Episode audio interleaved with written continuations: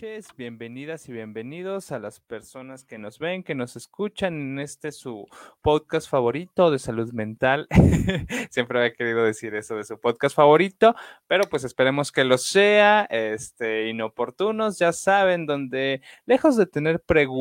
lejos de tener respuestas a las situaciones de las que hablamos regularmente, tenemos más preguntas, este, y la intención no es, este, de alguna manera dar respuestas y solucionar la vida a alguien, porque pues no es el espacio en ese lugar y pues es, un, es una gran responsabilidad. Entonces aquí básicamente hablamos para generar dudas, cuestionar y cosas en ese sentido. Y pues, este, bueno, agradecer a las personas que nos ven, que nos escuchan, ya saben, este, y si no saben, a las personas que se van incorporando este episodio, esto, a los episodios anteriores, este, pues esta parte en Facebook que transmitimos es un poquito más larga, las ideas más concisas, más concretas, las encuentran este, a lo largo de la semana en Spotify, ahí nos pueden este, escuchar un poquito más breves, más concisos, acá regularmente echamos la platicada, al final nos quedamos a atender dudas, este, comentarios y cosas en ese sentido, y pues bueno, este Gracias a quienes nos, ven, nos escuchan. Y para ya ir comenzando con el episodio del día de hoy, este, pues hablaremos, como lo mencionamos hace ratito, del lado oscuro de la psicoterapia, que sí es un tanto amarillista porque esto ya presupone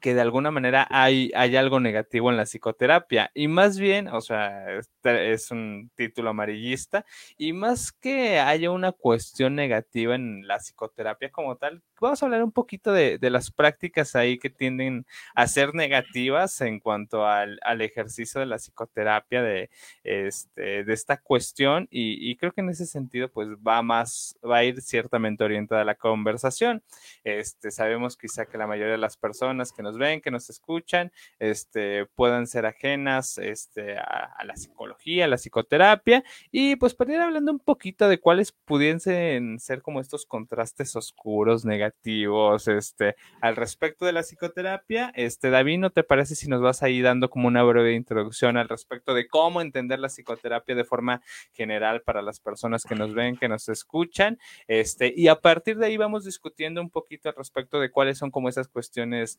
posiblemente negativas al respecto de la práctica que quisiéramos hablar el día de hoy. Sí, claro que es, es que es un, es, es, un punto muy, muy escabroso por ese lado, ¿no? Y, que vale mucho la pena precisamente porque aquí en el podcast siempre la, invitación, bueno, no siempre, pero muy seguido la invitación es a que quien se sienta cuestionado por esto que vamos mencionando aquí, que le desee como profundizar, eh, solemos invitar, ¿no? A procesos psicológicos, a procesos psicoterapéuticos, eh, que, definitivamente es algo que, siempre eh, vamos a, recomendar porque yo creo que tanto tú como yo los hemos vivido en, nuestro propio proceso psicológico, pero también pues por la formación que tenemos sabemos de lo que se lleva a cabo en ellos y que, que de verdad puede traer beneficios importantes para la persona,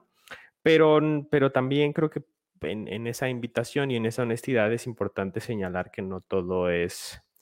no todo es tan simple, ¿no? Eh, de entrada, eh, esta parte de la, de la, psicoterapia es compleja porque hay muchos mitos, hay, ah, la gente suele entender eh, o suele generalizar más bien. Eh, hay, una tendencia a hablar de, un solo tipo de, atención psicológica, ¿no? Eh, y, que es un estereotipo que quizás ya va, decayendo. Creo que ya cada vez más hemos ido abriendo, abriendo paso como, como,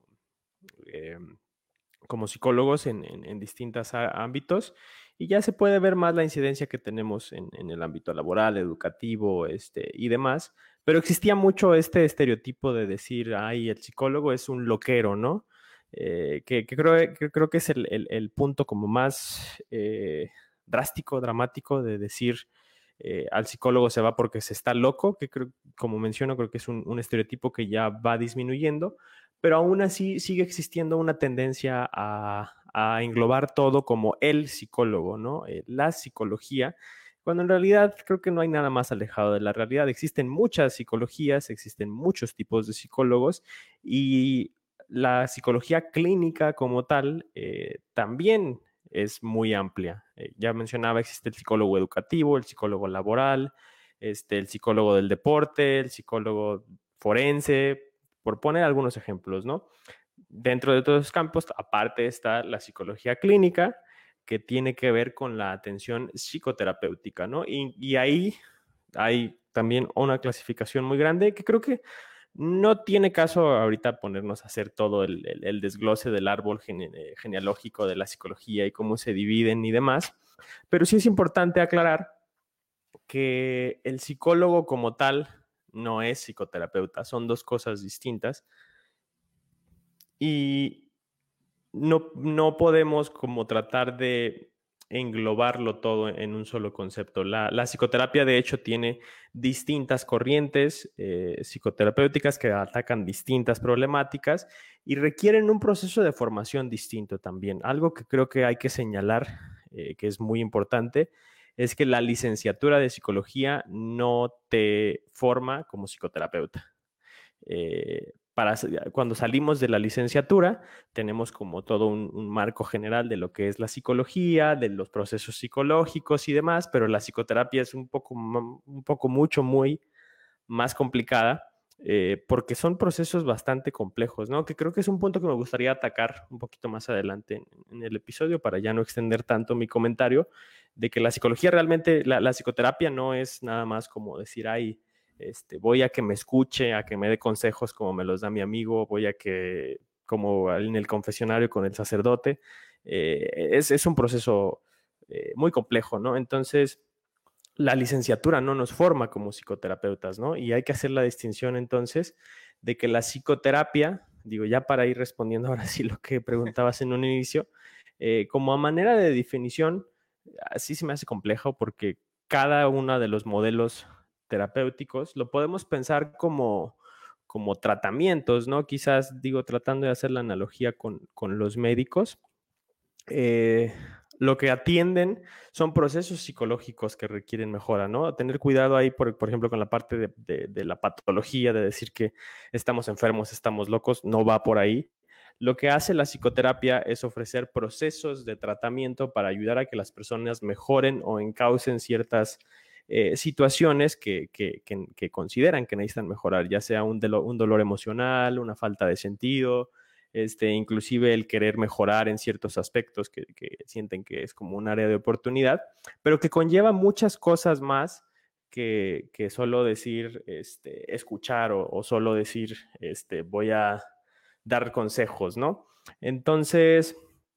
pues creo que ese es un buen punto de partida, hablar de cómo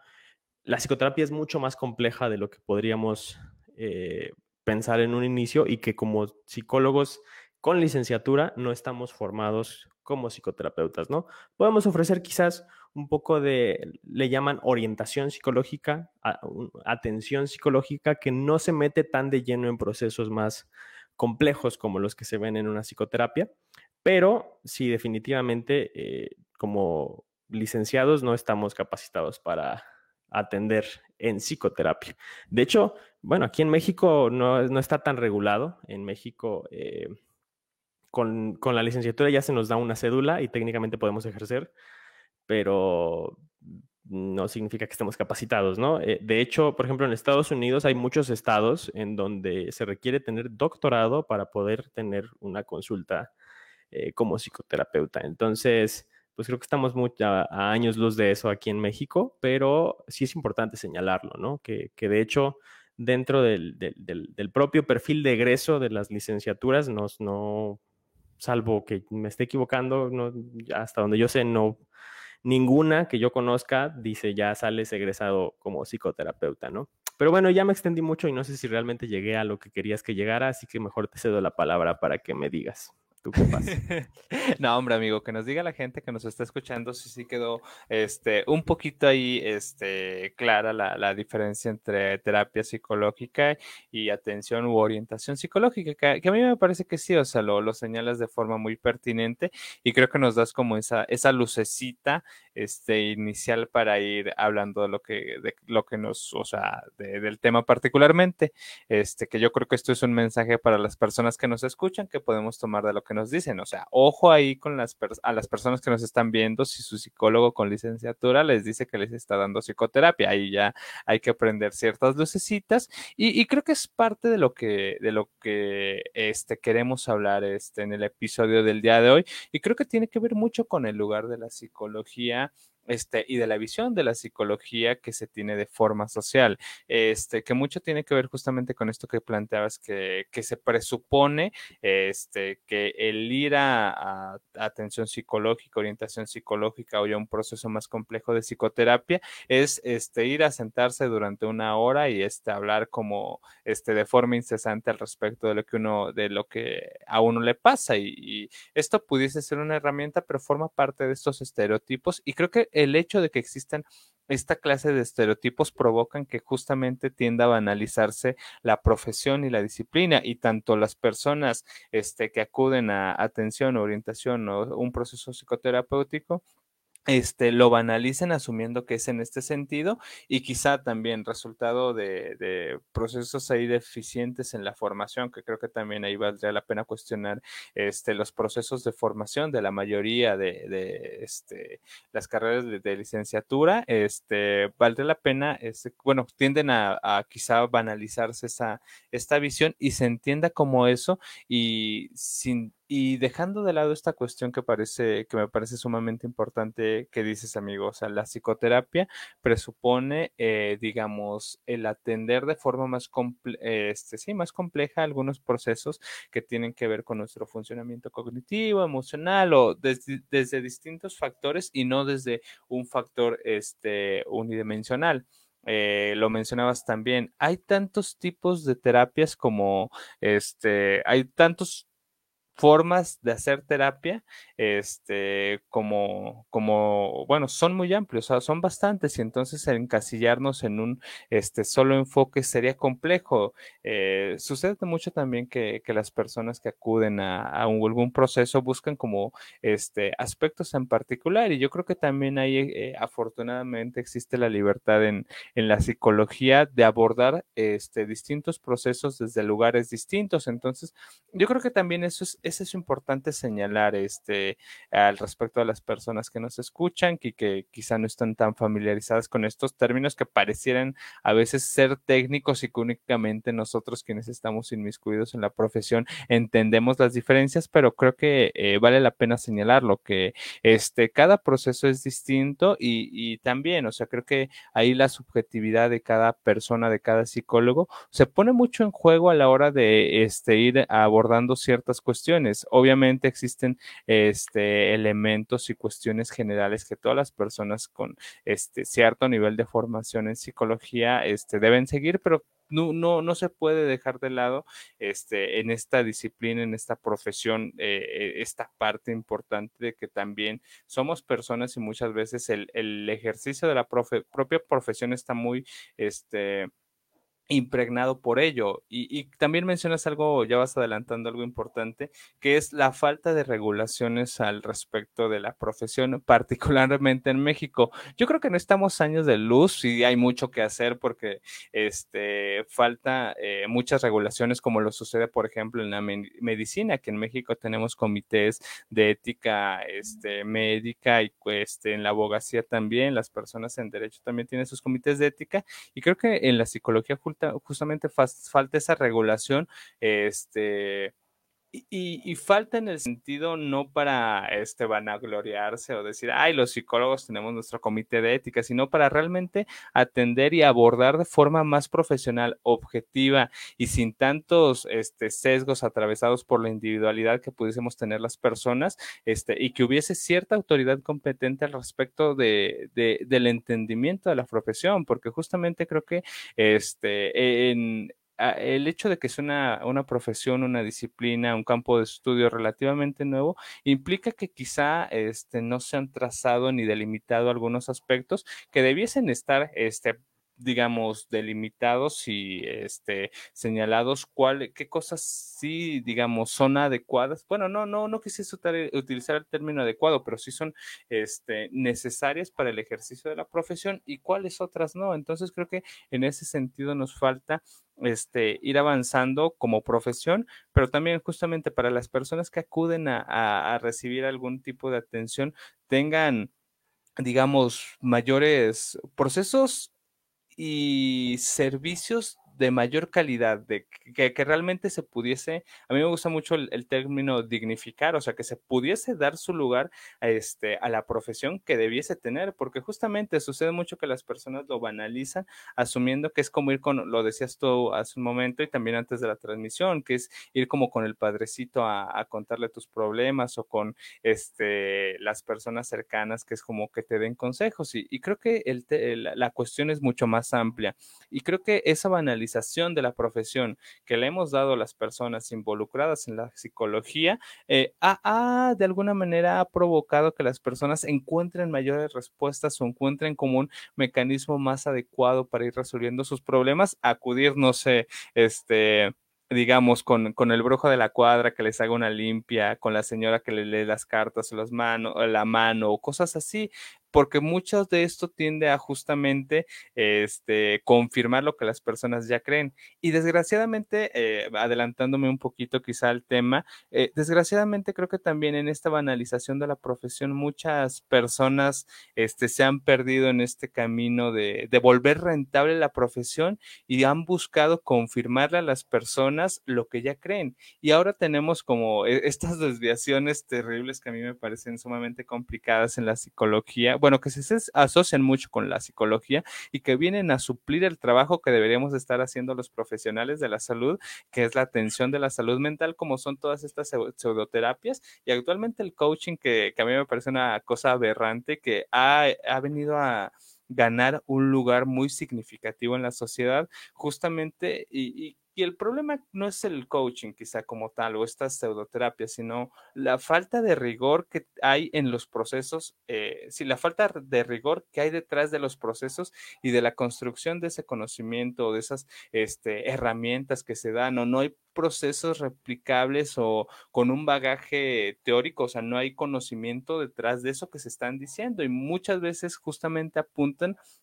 a que sean rentables, a que a la persona que está detrás impartiendo su curso de coaching o que te está recibiendo en su lugar para darte cosas de coaching, se vuelva rentable para él y, y, y muchas veces las personas nos cuesta trabajo quizá identificar aquellas cuestiones profundas que hay en nosotros porque pues las respuestas no son inmediatas, los cambios no son inmediatos y justamente muchas de estas cuestiones apuntan a la inmediatez, este, a la rapidez y a la sencillez de cambiar cosas que son muy complejas y que forman parte de nosotros. Entonces creo que en ese sentido, o sea, la, invitación a las personas que nos ven, que nos escuchan, tanto profesionales como no profesionales, es, es dimensionar el lugar en donde estamos parados y también eh, la responsabilidad que tenemos con nosotros mismos como personas usuarias de servicios de salud mental y decir, pues, o sea, yo entiendo que me la estoy pasando mal, pero quizá una respuesta inmediata que confirme lo que creo este, y que sea rentable, pues quizá no es lo mejor, porque a largo plazo pues se está prolongando algún problema o padecimiento que traigo ya desde hace 20 mil años y que alguien me diga, ay, tú puedes, échale ganas, o sea, lo va a resolver ahorita, pero pues quién sabe cómo te sientas a futuro. Este, y, y aquí a ver si no me voy alargando un poquito, amigos, y las personas que nos ven, nos escuchan, este, eh, van, van, ahí como recibiendo la información de forma adecuada. Si surgen algunas dudas, ya saben, están acá la cajita de comentarios. Y te digo, amigo, no sé si hasta aquí vamos siendo claros. Sí, ahí es que sí es un tema bien extenso. Son, son, muchos, son muchas las, las raíces del por qué puede haber eh, esta situación que ya empiezas a señalar, ¿no? Creo que sí es importante dejar en claro que, que la psicología no es definitivamente, ni la psicología ni la psicoterapia son definitivamente perfectas. Eh, son áreas que siguen en mucho crecimiento. De hecho, la, la, muchas de las, de las psicoterapias que, que, se utilizan hoy en día son relativamente jóvenes. Eh, el estudio formal de la psicología tiene 100 años, ¿no? Por, por poner un número eh, concreto, ¿no? No, no tan arbitrario, es cercano, pero, pero no son 100 años exactamente. Pero a lo que voy es eh, la psicología como ciencia, como, como una disciplina ya un poco más formal, que, que va más allá de los consejos que puede dar alguien eh, que, que, no tiene esta formación, eh, es, es, relativamente joven y está en proceso de crecimiento, pero en ese proceso de crecimiento sí ha habido muchas situaciones delicadas, ¿no? Creo que hay un, hay, hay, un mal entendimiento de lo que implica realmente la psicoterapia, como ya mencionabas tú, eh, pero no solamente de las, de las personas ajenas al medio, sino de muchas personas que se quieren formar dentro de, ¿no? Eh, que, que, entran ya eh, pensando que ya salgo mi licenciatura cuatro o cinco años, dependiendo de la universidad, y ya pongo mi consultorio este, y, y, que, y, que, van justo a esa parte que tú mencionas de la inmediatez, que creo que es, es muy importante eh, eh, tener cuidado con eso, porque definitivamente la psicoterapia no es algo cómodo, no es algo bonito, no es algo eh, así un, camino de, de arcoíris y, y demás. Es, es, difícil la psicoterapia, te enfrentas con cosas muy complejas de, de ti mismo y, y las ves confrontadas directamente, no, no creo que no es, no es trabajo del psicólogo decirte, sí, tienes razón, sí, es culpa de tal persona, sí, este, todo lo que dices es, es, verdad, ¿no? Es más bien confrontar y cuestionar, y eso es incómodo, pero definitivamente por esa incomodidad que genera, es más fácil que nos vayamos con estas personas que sí nos confirman lo que ya pensamos, ¿no? Y entonces, sí, justo como mencionas, eh, ya llegó el pan. Uy, ¿qué pasó, amigo? Ya lo extrañaba, ya estaba esperando que pasara. Sí, sí, sí. sí. Este, justo como, como mencionas, eh, ha surgido un boom en el que se busca precisamente rentabilizar la salud mental, ¿no? Eh, es, lo ven como un área de oportunidad en el mercado y decir, mira, pues la gente está sufriendo, vamos a sacar dinero de, de, eso, ¿no? Y entonces no es, no es tanto la preocupación por el sufrimiento de la gente o por eh, de verdad generar algo positivo de impacto en sus vidas, sino más bien es que la gente se compre mi discurso y me pague lo que le estoy cobrando y entonces yo hacerme rico a expensas de. Y suena muy feo, pero tristemente sí hay muchos casos así, que yo creo, eh, digo, sin ánimos de generalizar, pero que el coaching es uno de los mejores ejemplos, tal como, tal como mencionas, pero también hay psicólogos que, que se van eh, por ese lado. Porque sí, justamente todas estas, todas estas ideas del, del, coaching en su mayoría, digo, no quiero generalizar, probablemente exista alguno que otro buen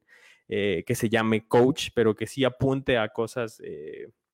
con, con, buenos sustentos y que no sea tan simple como el échale ganas. Este, pero sí hay muchísimos eh, coach y, y, y, gente que se dedica a dar charlas motivacionales que lo que hacen es decirle a la gente lo que ya piensa y decirle si le echas ganas, este, todo pasa por algo y solo tienes que tener eh, fe, que las cosas van a mejorar y que no sé qué, y, y cosas que hacen que la gente simplemente eh, sienta un cierto nivel de esperanza en ese momento, que, que, haya un optimismo desmesurado, todo esto que hablábamos quizás en el episodio de la positividad tóxica, en, en donde buscan eh, llevar a la persona a que diga, no, pues está mal estar, tri estar triste, tienes que buscar la felicidad, siempre tienes que tener una actitud positiva, etcétera, etcétera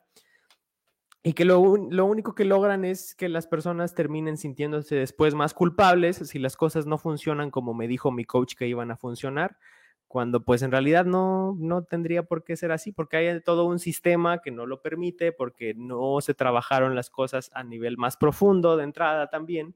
y entonces pues solo es rentable en ese momento y, no generó realmente una ayuda hacia el, hacia el sufrimiento de la otra persona, ¿no? Para atacar sufrimientos eh, y, problemáticas más complejas, se necesita una intervención más compleja y más incómoda también. Entonces, eh, por ese lado creo que sí es importante tener en cuenta esto. Y también, pues creo que del lado de la psicología, sí se cae mucho en este tipo de situaciones también, ya sea por eh, una positividad tóxica mal encaminada que, lleva a una búsqueda del, bienestar que trata de erradicar lo negativo, que creo que no va por ahí en, lo más mínimo, o, o, simplemente una mala praxis que viene de eh, una práctica eh, no tan positiva que viene de um, falta de formación o falta de asesoramiento o falta de bases teóricas también, porque pues sí, creo que es algo que, que pasa y que hay que señalar. Eh, sí existen muchos psicólogos y creo que ejemplos conocemos la mayoría de las personas y eso es bastante triste. Eh, yo ya he hablado así eh, como de manera experiencial, ¿no? De muchas personas que me han comentado de mala práctica que ha tenido algún psicólogo eh, con cosas tan simples como, como que de verdad no pudo ayudar en el problema, pero cosas también tan serias como psicólogos que se acaban enamorando del paciente y malas prácticas muy, muy, muy severas, ¿no? Entonces, definitivamente creo que eso existe y que sería muy ingenuo de nuestra parte tratar de ocultar y de decir toda la psicología es buena y es positiva y hay que echarle ganas, porque no va por ahí, ¿no? Creo que en la medida en la que seamos capaces de señalar que existen estas problemáticas, eh, podemos comenzar a atenderlas y creo que a final de cuentas eh, sí es importante también señalarlo, porque después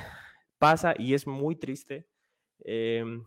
que la mala fama que tenemos los psicólogos es culpa de los psicólogos, ¿no? Es, eh, si tenemos mala fama es porque efectivamente hay psicólogos que han hecho cosas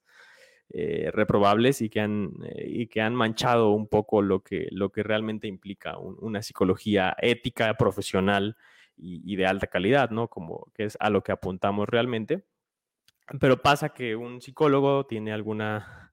práctica dudosa o algo por el estilo y eso lleva a las personas a dudar, ¿no? Y a decir, ah, caray, de esto se trata la psicología, este, y, y, que, lleva a que sigamos estigmatizados, ¿no? Que siga habiendo este estigma de que la psicología solo es platicar, este, que el psicólogo solo da consejos, este, que es mejor, eh, irme con, con el, el, del bar o con mis amigos y demás. Eh, que bueno, también creo que vale la pena hacer la aclaración. O sea, cuando hablamos de que no es como ir con el padrecito como con los amigos, no es por desprestigiar. Eh, digo, creo que la parte espiritual para muchas personas también es importante y en ese sentido la confesión, por ejemplo, en la Iglesia Católica, eh, tiene, las, eh, tiene ciertas virtudes para, para, las personas católicas. Simplemente lo que estamos señalando es que no se trabaja lo mismo, ¿no? En nosotros no trabajamos en la parte de la absolución de los pecados o el que la persona se desahogue. La psicoterapia se trata de trabajar para ayudar a que los procesos y las dinámicas de la persona cambien y, la vida eh, se, recobre hacia donde la persona la quiere llevar, ¿no? Entonces, pues por ese lado, creo que sí es mucho el trabajo que, nos hace falta. Y pues bueno, ya me extendí otra vez también yo. Es que el tema es muy apasionante, entonces pueden decir muchas cosas, pero bueno, te cedo nuevamente la palabra a ti. Igual ya llevamos casi media hora, así que no sé si ya ir pensando en comentarios para la sesión de Spotify, eh, para ir cerrando y, nos quedamos un ratito más en, en Facebook. Eh, sí, justo estaba pensando que llevamos media hora, amigo, y, siento que apenas vamos entrando como en, en el terreno de lo que hay que señalar y que me encanta cómo lo mencionas, o sea, justamente, este, no desde esta ingenuidad de asumir que todo está bien en la psicología y que vamos transitando en un camino adecuado, lleno de cosas bonitas y que, o sea, y bajo esta idea de pensar que todo futuro será mejor por el simple hecho de seguir caminando, o sea, creo que si en algún punto no se señala eso, esas, este, disfunciones quizá a la hora de seguir caminando, pues este, como sucede con, no sé, haciendo una mala analogía, como sucede con los árboles, o sea, se va a crecer de forma torcida o quizá no de la forma este, que debiese crecerse, no lo, como, sucede en esta disciplina, y de alguna manera creo que este, esta rentabilización de la salud mental que ponías en cuestión, un, o sea, creo que es más eh, digamos, palpable, visible, este, posterior a que, a que de alguna manera sales de tu proceso de formación en psicología, porque pues ya estás arrojado al mundo y que creo que es más evidente es que, que estas, estas situaciones se dan en la, en la vida cotidiana y que justamente eso de alguna manera va afectando a la visión que tengan las personas al respecto de, de la psicología, pero que de alguna manera este, hablo desde la propia, experiencia, claro, este, parece ser que han estado ahí muy, muy, este, digamos, normalizadas en la formación de, digamos, este, los profesionales en, psicología, de personas involucradas en la salud mental, este, y, y, el problema es que se ha normalizado tanto que quizá la, la, la profesión ha adquirido una condición, este, de clase muy clasista en donde particularmente esta rentabilización de la salud mental pareciera ser que solamente está dirigida a una población que puede de alguna manera este, pagar por, por este, ir al psicólogo. Y hablar de salud mental no, no es únicamente ir al psicólogo, no es como decir, ah,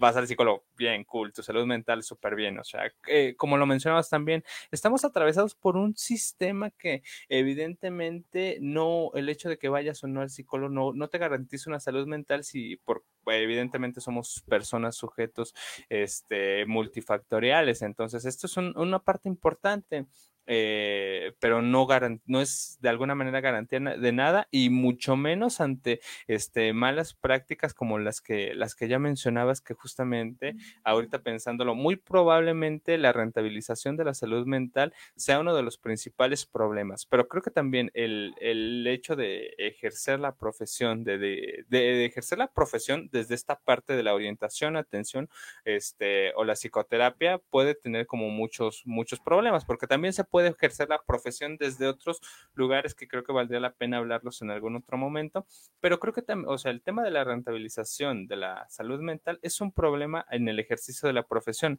pero con base en lo que mencionabas y creo que con base en lo que hemos hablado, lo que hemos leído en algún punto de la vida, se pueden identificar algunos otros que de alguna manera las personas este, que están en el medio, que se dedican a esto, deberíamos tener en cuenta, debiesen tener en cuenta, que son como estos aspectos que ya mencionabas de las asesoría, o sea, uno no puede ir ahí, este, digamos,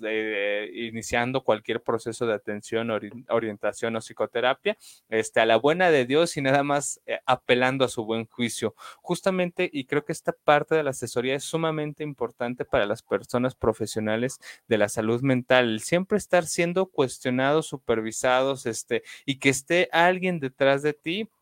este, de alguna manera sirviendo como faro de luz, porque no somos personas este, ahí aisladas que con el mejor juicio del mundo. Creo que es importante que también se tengan estos procesos de, de, asesoría. Creo que también el tema de las bases teóricas, de tener el conocimiento detrás es importante, porque también, este, eh, desgraciadamente, como lo mencionabas, los casos que nos encontramos allá afuera son más comunes de los que uno quisiera, pero, este, digamos, nos encontramos con personas que sus bases teóricas, este, son Pablo, Maslow y Freud, por ejemplo, que a mí me encanta Freud, pero pues bueno, hay, hay más allá, hay un camino mucho más adelante de, de, estos autores que pues sí, son, son un hito, son leyendas en la psicología, por plantearlo de alguna manera, pero el mantenerse actualizado y que eso que leíste hace cinco años, hace tres años al respecto de el funcionamiento del cerebro dividido en tres, este, te sirva como faro de luz para llevar tus procesos, es un chiste, o sea, justamente el actualizarse sin duda requiere quiere, digamos, estar leyendo constantemente y las bases teóricas también se vuelven un tema problemático que,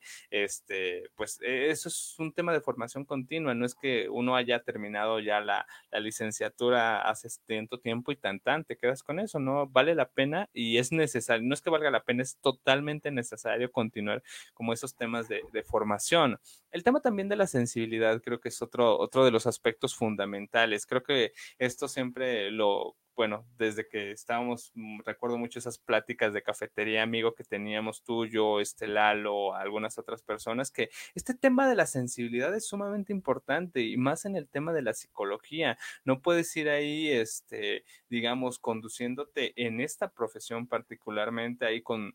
tus este, sesgos ideológicos, con tu visión estereotipada del mundo, con algunos sesgos ahí de, de clase, de género, de alguna manera es eh, la sensibilidad implica el ver a la condición humana como, como personas y no a través de estos sesgos que se construyen en la sociedad. O sea, es inevitable que las personas tengamos algunos sesgos ideológicos de género, de clase, de lo que sea en la vida. Es inevitable, pero el no hacer nada con ello y ir conduciéndonos por la vida como este, de alguna manera sin la sensibilidad o sin este, una pizca de empatía es sumamente problemático y, creo que esto se enlaza mucho con el, tema de, la moral y la ética a la hora de conducirnos. En algún momento escuchaba que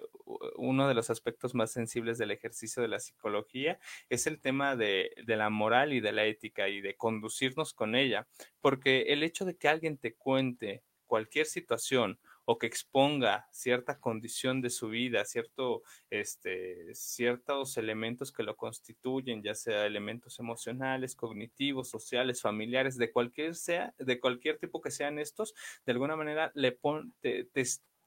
al profesional de la salud se le da, se le da cierto poder. Y creo que la psicología tiene que ver mucho con el no ejercicio de este poder y tener mucho cuidado con las palabras. O sea, se te da un poder sobre el cual una persona te confiere las facultades de alguna manera, este, influir de forma determinante en su vida. Y mucho de lo que eh, tiene que ver la psicología es no ejercer ese poder y darle espacio a la persona para que sea ella quien determine qué es lo adecuado o no adecuado para continuar con su vida de la mejor manera adecuada. Entonces, eh, el, el, tener una pizca también, bueno, una pizca no, ya, una pizca sería algo bueno, pero pues creo que ya el, el hecho de, digamos, tener por lo menos ciertos indicios de, la moral y no, un, no en términos moralinos, sino en términos de responsabilidad social con la sociedad y con tu ejercicio de la profesión y ética personal al no involucrarte o al no poner en cuestión lo que tú eres como persona en este aspecto es, importante. Entonces creo que este, de alguna manera estas serían mis aproximaciones a una posible conclusión a un tema tan amplio que, que como lo mencionábamos, este, es necesario hablar y no podemos este, ser ciegos e ingenuos ante algo que creo que tú, yo y algunas personas que nos ven, que nos escuchan, y también para quienes están como ajenos a la profesión, tengan en cuenta, y más siendo algo que este, a ti como a mí, como a algunas otras personas, nos encanta, y creo que en ese, en ese encantar, en ese gusto por la profesión, pues vale la pena hacer algo por ello, pues algo de, de, lo que hacemos es justamente este podcast, pero pues tampoco ser ciegos como ante esas situaciones que, que se presentan de forma cotidiana, y pues que también que las personas personas a quienes constantemente les recomendamos que vayan a iniciar un proceso psicológico, pues lo hagan de alguna manera teniendo en cuenta estos, estos indicios y pues también de alguna manera no se siga favoreciendo estas malas prácticas que apelan a la rentabilidad o este, a satisfacer egos personales de las personas que, que están involucradas en, este, en estas cuestiones de la psicología. Entonces, pues de alguna manera es como, como el granito de arena que pretendemos dar desde aquí, que seguiremos haciendo desde donde, desde donde sea, y pues yo ya me extendí ahora, amigo. Entonces, igual, este, no sé si hay algo más que mencionar al respecto. Ay, pues muchas cosas, pero ya se nos está acabando el tiempo. Es que sí, metes a colación varios puntos que creo que valen mucho, mucho la pena que los sigamos abordando, pero eh, creo, que podría ser interesante continuar la charla eh, en un siguiente episodio, quizás ya más enfocado a, a, los tipos de psicoterapia. Ya ves que ya tiene tiempo que teníamos ganas de hablar de, de algo por el estilo. Eh, para, ir ilustrando, ¿no? Y quizás que desde ahí poder eh, seguir cuestionando todos los aspectos, porque por ejemplo esto que mencionabas de, muchos cuyas bases teóricas ya están muy, muy, este, del año del caldo. Sí, eh, inclusive la terapia cognitivo-conductual como tal, que es la, la este, la panacea, todo el mundo dice, hay la más basada en, datos científicos y demás, ya está muy obsoleta también. Por lo menos terapia cognitivo-conductual de segunda generación ya está bastante obsoleta, entonces, y sin embargo sigue siendo lo que la carta de presentación de, muchos, ¿no? Entonces, sí valdría la pena abordar estos puntos con, con más profundidad, creo que creo que lo podemos hacer perfectamente. No sé si el siguiente episodio ya lo, dialogaremos y si no, pues en, futuros episodios para, profundizar en ese aspecto. Y pues creo que para ya cerrar esta sección, porque ya está bastante extenso este episodio, eh, retomar justo esto último que mencionas del, compromiso ético, eh, sobre todo, creo que, creo que es, triste porque no hay tanta profundidad en, el aspecto ético. E, existe un código de ética del, psicólogo aquí en México, pero no existe algo que lo regule y que imponga sanciones. No existe algo más allá de la ley mexicana que, que permita ese tipo de sanciones, ¿no? E, entonces creo que sí es muy necesario, pero también es, mucho más necesario que, que, se involucre desde el propio proceso de formación del psicólogo, ¿no? Eh, quizás no se involucra tanto porque no es penalizado, eh, pero eso ya de entrada es terrible. Eh, no, no, no sería, no debería de ser necesario la penalización para motivarnos a, a buscar tratos más, más éticos en ese sentido. Y pues sí, recalcar lo que mencionaba hace, hace rato, ¿no? Eh, la, licenciatura como tal no forma como psicoterapeutas. Es necesario eh, una maestría, un doctorado que vayan enfocados en la parte de psicoterapia, porque hay muchas maestrías y doctorados que son de psicología, que no te forman como psicoterapeuta tampoco. Entonces, sí tener cuidado con, eso y, como mencionabas, la parte de la supervisión eh, para las personas que, no, lo, no, lo, hayan escuchado, no lo sepan. Eh, eh, la mayoría de, bueno, no la mayoría, pero sí lo ideal, y muchos psicólogos que yo conozco, ya a pesar de tener muchos años de práctica, tienen grupos de supervisión donde dialogan casos y dialogan aspectos importantes con otros psicólogos. Y creo que también, para cerrar, que es súper importante lo que mencionabas tú de la sensibilidad, eh, es fundamental también que todo psicólogo que quiera dedicarse a la psicoterapia pase por sus propios procesos psicoterapéuticos.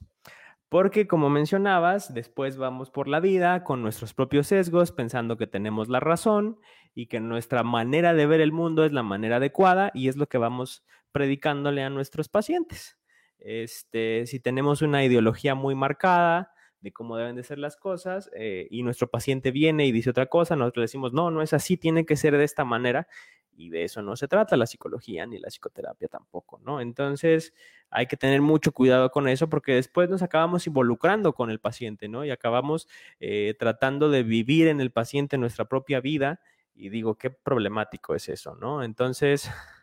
sí, eh, e, ese llamamiento. Creo que para las personas que estén dentro del rubro que nos escuchan, creo que es importante señalar estos dos puntos. Y para las personas que nos escuchan, que no están dentro del campo de la psicología, pero que les interesa el acercarse, mm, el objetivo del episodio no es como tal meter miedo y decir, ah, caray, pues ahora con quién me voy. Capaz que el psicólogo que escojo me, va como en feria por esto. Eh, no, no se trata de eso. Más bien, señalar que existe. Creo que, creo que, como mencionábamos, no podemos hacernos de la vista gorda y creo que sería mucho peor decir, sí, ve con cualquier psicólogo y te va a ir muy bien, porque pues después nosotros somos los que quedamos mal al dar esa recomendación, ¿no? A final de cuentas, creo que sí es importante. Y es triste que nuestro sistema no permita algo más productivo en ese sentido. Eh, hay, hay, hay, mucha mala praxis, pero también tiene que ver con otros aspectos que valdría la pena también retomar. Pero en última instancia, a quien le interese la parte de, de un proceso de psicoterapia, de orientación, eh, los invitamos también a que se acerquen eh, aquí a, Inoportunos y así Conciencia eh, para que nosotros podamos también referir inclusive. Nosotros creo que en nuestra poca o mucha experiencia conocemos ya de algunos psicólogos y centros que, se, que, nosotros podemos por lo menos recomendar y, poner las manos al fuego por, por ellos y decir si ellos son psicólogos que se manejan de manera ética, profesional y que realmente tienen la preparación necesaria para un proceso psicoterapéutico. Y pues nada más como comentario también adicional comercial, eh, en Psiconciencia que estamos trabajando, eh, ofrecemos servicios de orientación psicológica. Eh, yo soy una de las personas que, que trabajo en Psiconciencia. Estoy estudiando una maestría que no es en psicoterapia, justo también creo que vale la pena hacer la aclaración, y en ese sentido no me puedo llamar a mí mismo psicoterapeuta, pero ofrecemos procesos de, orientación y también con, obviamente, con, la supervisión de pares. Eh, para poder eh, ofrecer un, mejor servicio, pero sí justamente eh, mencionarlo así tal cual, porque también sería hipócrita de mi parte decir, vénganse conmigo que soy el mejor psicoterapeuta, pues no, eh, definitivamente no.